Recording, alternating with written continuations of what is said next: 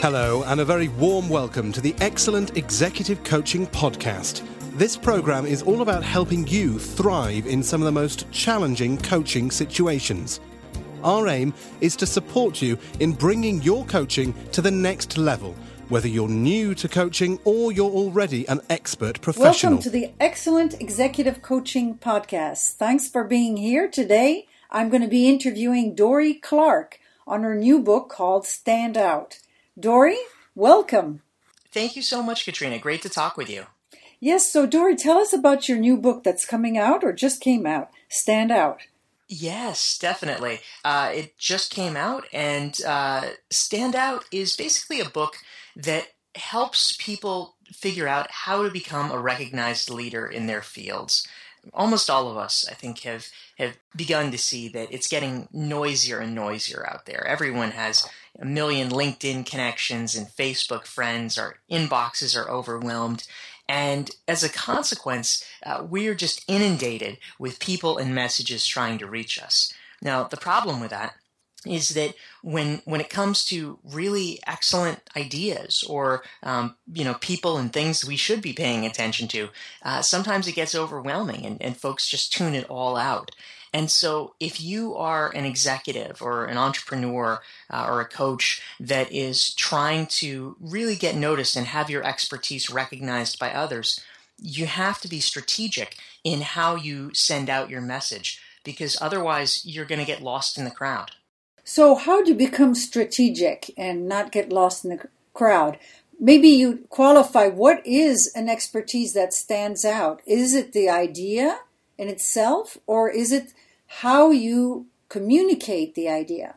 Well, perhaps not surprisingly, I, what I discovered in the course of uh, of doing the research for Standout, where I interviewed about 50 top thought leaders in a variety of different fields, uh, everything from business and technology to genomics and real estate, um, I discovered that uh, that actually it, it, fundamentally is both. That if you're going to be a recognized expert, you need, of course, first of all, to have this base of expertise. You need, as a professional, you need to be known for your ideas, but you also have to be willing to roll up your sleeves and talk about those ideas. You can't just assume that the idea is going to carry itself you have to build up a, a, following of sorts. And so in the book, I talk about different strategies people can use to uh, to develop these breakthrough ideas, and then uh, a three step process that people can follow uh, to begin to really disseminate them and make sure that their ideas have the impact they deserve uh, by being heard in in the uh, general conversation. So, what is a breakthrough idea? And can you give us an example of a strategy? Yes, exactly. The a breakthrough idea as as I use it, I mean essentially it is an idea that you become known for. It is uh, the the intellectual content of how how people think of you, and so a breakthrough idea, you know, it certainly could be, uh, you know, some great innovation. But I think a lot of people are held up because they think, oh, you know, I I can't have some big idea. I'm not an Einstein. I'm not a Newton.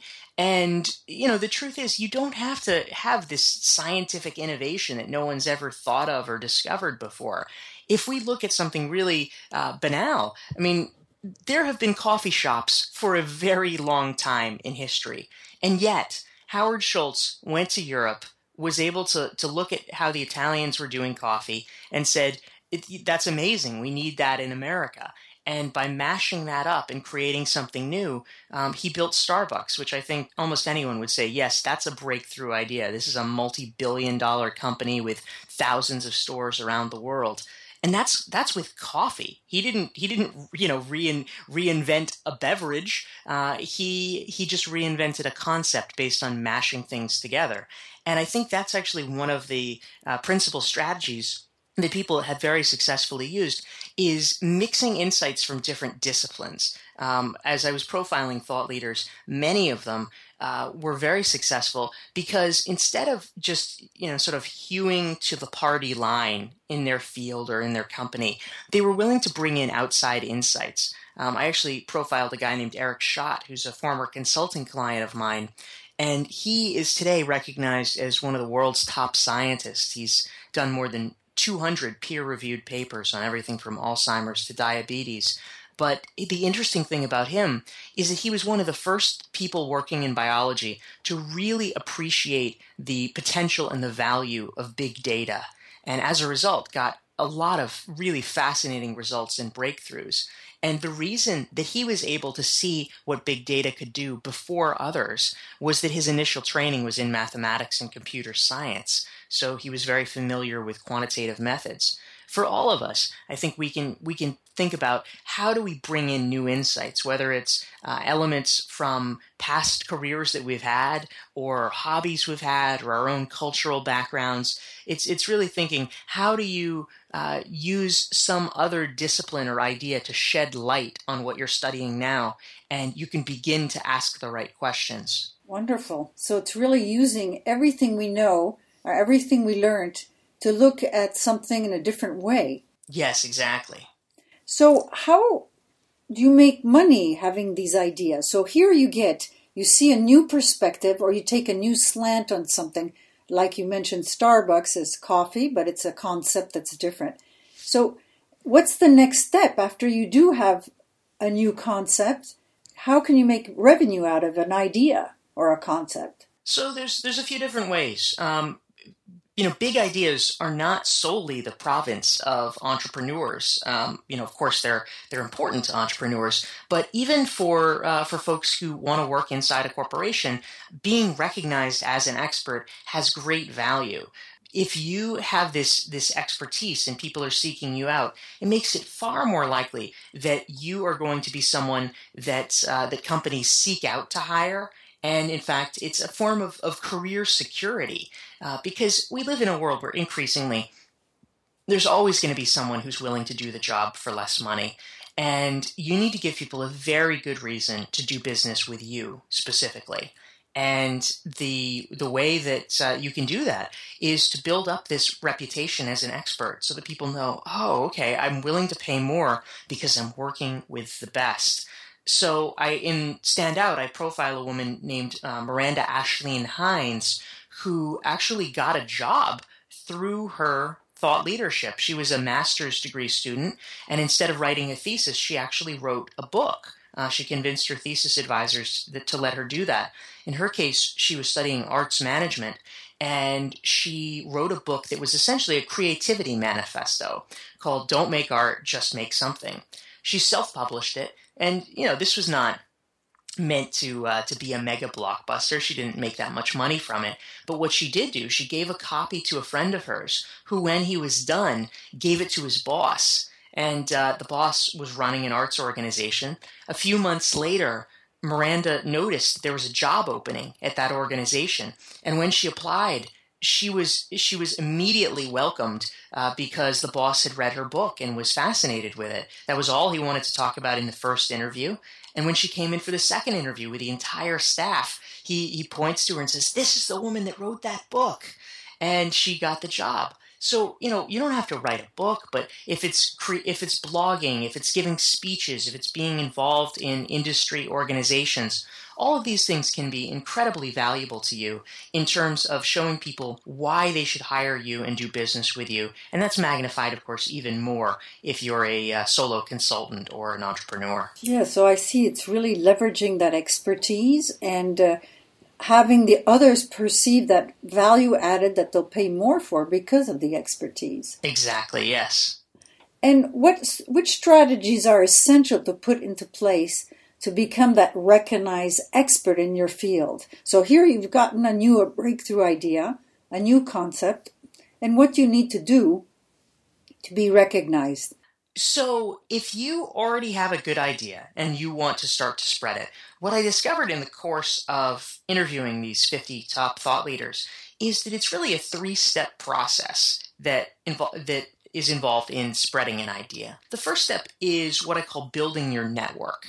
And that is the one on one idea transmission where you begin to start uh, start building connections and building up a trusted group of advisors who are folks that, that believe in you. They can provide you with good feedback and ideas. They you trust them enough uh, so that if they tell you something's a good idea, you know you want to double down on it. And if they say it's a bad idea, you might move off of it. And that is the necessary first step to get your ideas in shape and ready for the world.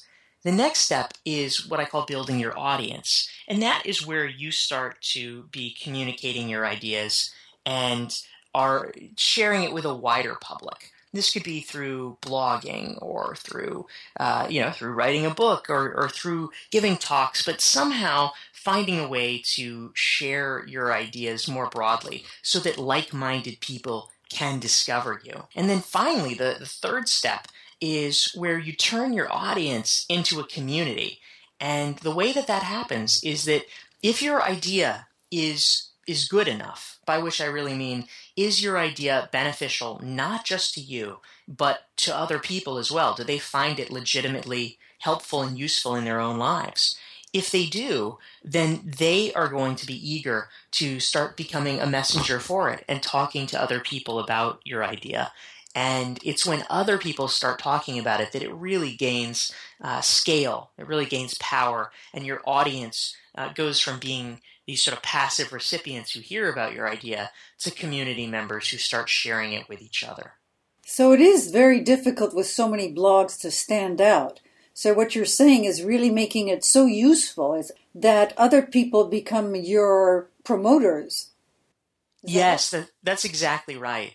Um, if the, your idea can only go so far, if you are the only person that is sharing it and talking about it. You need other people to get on the bandwagon and start uh, having that conversation. And one uh, example that I like to cite in Standout is there is a guy named Eric Ries who wrote a book called The Lean Startup, and it was a very successful book. It did very well, um, but it the Lean Startup really became a phenomenon because people around the world looked at it, and if they were starting a business, they said, "Wow, this is incredibly useful information for me about how to make my startup better." And as a result, today there are 750,000 people around the world who are involved in lean startup meetup groups in 81 different countries. Now, Eric Ries might be willing to give a lot of speeches, but he can never be in 81 countries at once.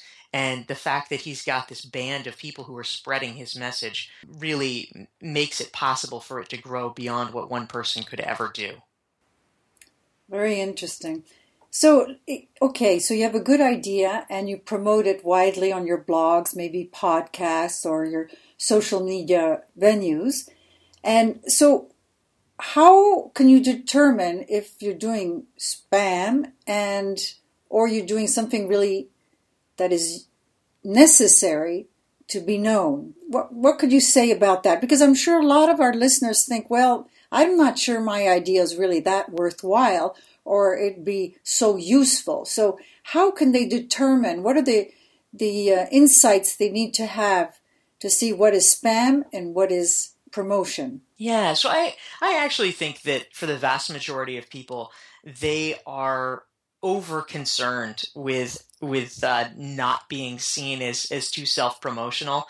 Um, there is a, a fear that is inculcated in us in our society about oh I don't I don't want to look like I'm too salesy or or whatever. And you know of course nobody likes to be around folks that are constantly pushing them and selling them and and things like that. But I, I think that many of us overcompensate, and as a result, we don't promote ourselves at all. And that's a mistake because when it comes to your you know becoming a thought leader becoming a recognized expert it's not about you it's about your idea if you have an idea that you really believe in you know whether it's a business or a cause or something like that you want to expose other people to it. You want to give them an opportunity to become aware of it. So I think that you know there's a real difference uh, between you know pushing someone and saying buy this, buy this, and uh, if you know, in particular, I'm a huge fan of opt-in email lists. If someone's told you they want to hear from you, then you know there's no reason not to be in touch with them. And the the real lens, the question, it's fine to ask someone to to buy something occasionally, but really what you want to be thinking about is in all instances, are you providing something that is genuinely useful for the other person? Is it just a sales pitch or is it access to information that can actually uh, help them and help their business? Would would this be the kind of thing that, to use our previous litmus test, they would be eager to share on their own with other people? Is it is it that useful? I'm particularly a fan of opt-in email lists because if people have told you that they want to hear from you, there's there's no reason not to be in touch with them and to share your information with them. The real question is is the information you are sharing useful and interesting enough that the people receiving it would proactively want to share it with other people? Is it that good? If it is, then I wouldn't hesitate to send it out because they'll be grateful and you'll be doing them a favor. No one wants to be hit over the head and, and feel like they're pressured into something. But if you're giving information that's genuinely helpful, then that's a win win. So I'm going to ask you, somebody's a new blogger and they're just starting, and of course they are sharing their their learnings about, let's say, how to blog or how to do social media, or if it's a coach, uh, uh, their what they found when coaching different leaders, what were key issues that helped them out. Let's say they're sincerely giving their knowledge and sharing it on the blog, but there's very little sharing. So would that mean would that is that the criteria of whether it's content is useful or not? Well, I think that you know in the early stages when you're when you're beginning to develop a following, you can't expect that people are immediately going to discover you and uh, and you know dive in. We we all know that there's a long time before people really begin to uh, uh, to get it that oh yeah you're you're providing this uh, this interesting value because since there is such a, a level of, of noise out there the discovery process can take a while you know, I, I think that when it comes to blogging, my favorite example, which I think is, is really an important one, is that Chris Brogan, who is today recognized as a very popular blogger, a very popular keynote speaker, he tells the story of how literally he was blogging for eight years before he got his first 100 subscribers. I mean, that's a bit of an extreme example, but it shows the kind of perseverance that sometimes one needs to have. Um, just because you're not getting an immediate response doesn't mean that your information isn't valuable. You do need to persevere for a while. I know for me, I was blogging pretty regularly and intensively for about two to three years before I began to see uh, a significant uptick in inbound inquiries and people that were specific, specifically seeking me out because of things that I had written. Um, all that being said, how do you determine whether something is valuable? I mean, I, I think that in a lot of ways it, it begins with this question of what is your intention for it? Uh, is is your intention a self-interested intention? I mean, is it is it literally I'm going to write this thing to get people to buy something, or is it I'm going to write this thing or create this piece of content so that I can give people information? And you know, maybe as a side benefit, they might want to buy your book or they might want to sign up for your email list. But the goal should be to create something that, as a standalone, is useful enough that someone could could look at it and, and would legitimately say thank you for that. They don't say thank you for ads. They say thank you for uh, for information that solves a problem in their lives. Yes, that's very nicely and clearly expressed, uh, the criteria. Thank you, Dorie. And uh, what is some tips, that practical tips that they can start tomorrow, let's say, to stand out? Well, I think that one thing that's that's really important when it comes to um, coming up with breakthrough ideas and you know and also building a following around them is that we are often in today's society pushing ourselves so hard and so fast that we don't have enough white space for reflection. And unfortunately, there's there's actually an interesting psychological phenomenon at play here. Um, Teresa Amabile from Harvard Business School has studied this. It turns out that when people are multitasking, they actually feel more productive. They feel like, oh yeah, I'm on top of it, I'm rocking it. Um, but that's actually an illusion uh, the uh, the uh, supposed productivity that they have is uh, is really just a mental response to them doing a lot of different things at once. Uh, it turns out that when you analyze it, they are actually far less productive because of their multitasking and their always on state. Um, we need to find time and, and really take a stand about this to have fewer back-to-back meetings to have uh, you know at least periods of time throughout the day when we are not always on with our cell phones or checking messages or things like that because we need to give our brains a break so that they can have the the sort of associative expansive thinking that allows us to have uh, creative ideas. And uh, it's in that process that, that we can become better thinkers Excellent. And tell us a little bit, so you uh, more about your book and where people can uh, purchase it. Yeah, certainly. Uh, so standout is, um, I think, you know, one of the one of the most important things uh, for folks about it is that if you are someone who really wants to to be known and to make a difference with your ideas in your company, in the world, uh, wherever. If, if you want people uh, to recognize you as an expert, I've really tried to provide a, a roadmap and uh, a, a, a kind of guidebook of sorts to walk you through and help you identify what your contribution is, what your breakthrough idea is, and then to let the world know about that. And for folks who would actually like to, to think about and learn more about how to apply the concepts in their own lives, I actually created a free 42 page workbook that's available on my website. Uh, it's adapted from Standout and it's 139 questions that they can literally walk through and ask themselves uh, to help them create their idea and spread it. Uh, my website is dorieclark.com, D O R I E C L A R K.com, and uh, they can get it for free there. And for folks who are interested, my uh, my new book is Stand Out. It's available on Amazon, Barnes and Noble, um, lots of lots of real world bookstores. And my first book is called Reinventing You. My last question to you, Dorie, is what enticed you to write this book? Well, Katrina, I really in a lot of ways wanted to solve my own problem.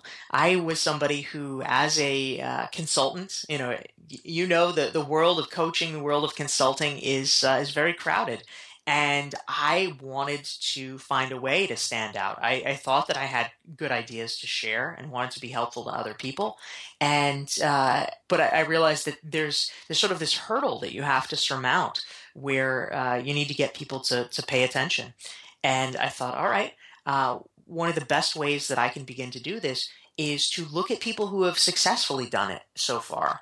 And so that's why I wanted to interview these 50 top thought leaders to really try to break down and reverse engineer the process by which they became known as experts. You know, to see what makes some people successful in uh, in making a name for themselves and making a big impact. So I spoke with them uh, to really try to understand the process and to create a framework for other people so that uh, so that regular professionals could begin to take some of these same steps and uh, and build up their own reputation and share their own ideas. Because for me I don't want to live in a world where the loudest voice wins. I want to live in a world where the best ideas win. And unfortunately that's not going to happen until we ensure that that regular professionals understand the steps you need to take to uh, to share ideas successfully. And so I wanted to to create something like that to help them. Thank you so very much, Dorie. Very interesting. We must have you again. It's a real pleasure. Thanks, Katrina. Thank you. Thanks for listening to the Excellent Executive Coaching Podcast. We hope you enjoyed the program. You can subscribe to all future podcasts at excellentexecutivecoaching.com and sign up for monthly newsletters featuring all the latest tips and techniques to bring your coaching to the next level. Join us again soon, and until then, bye for now.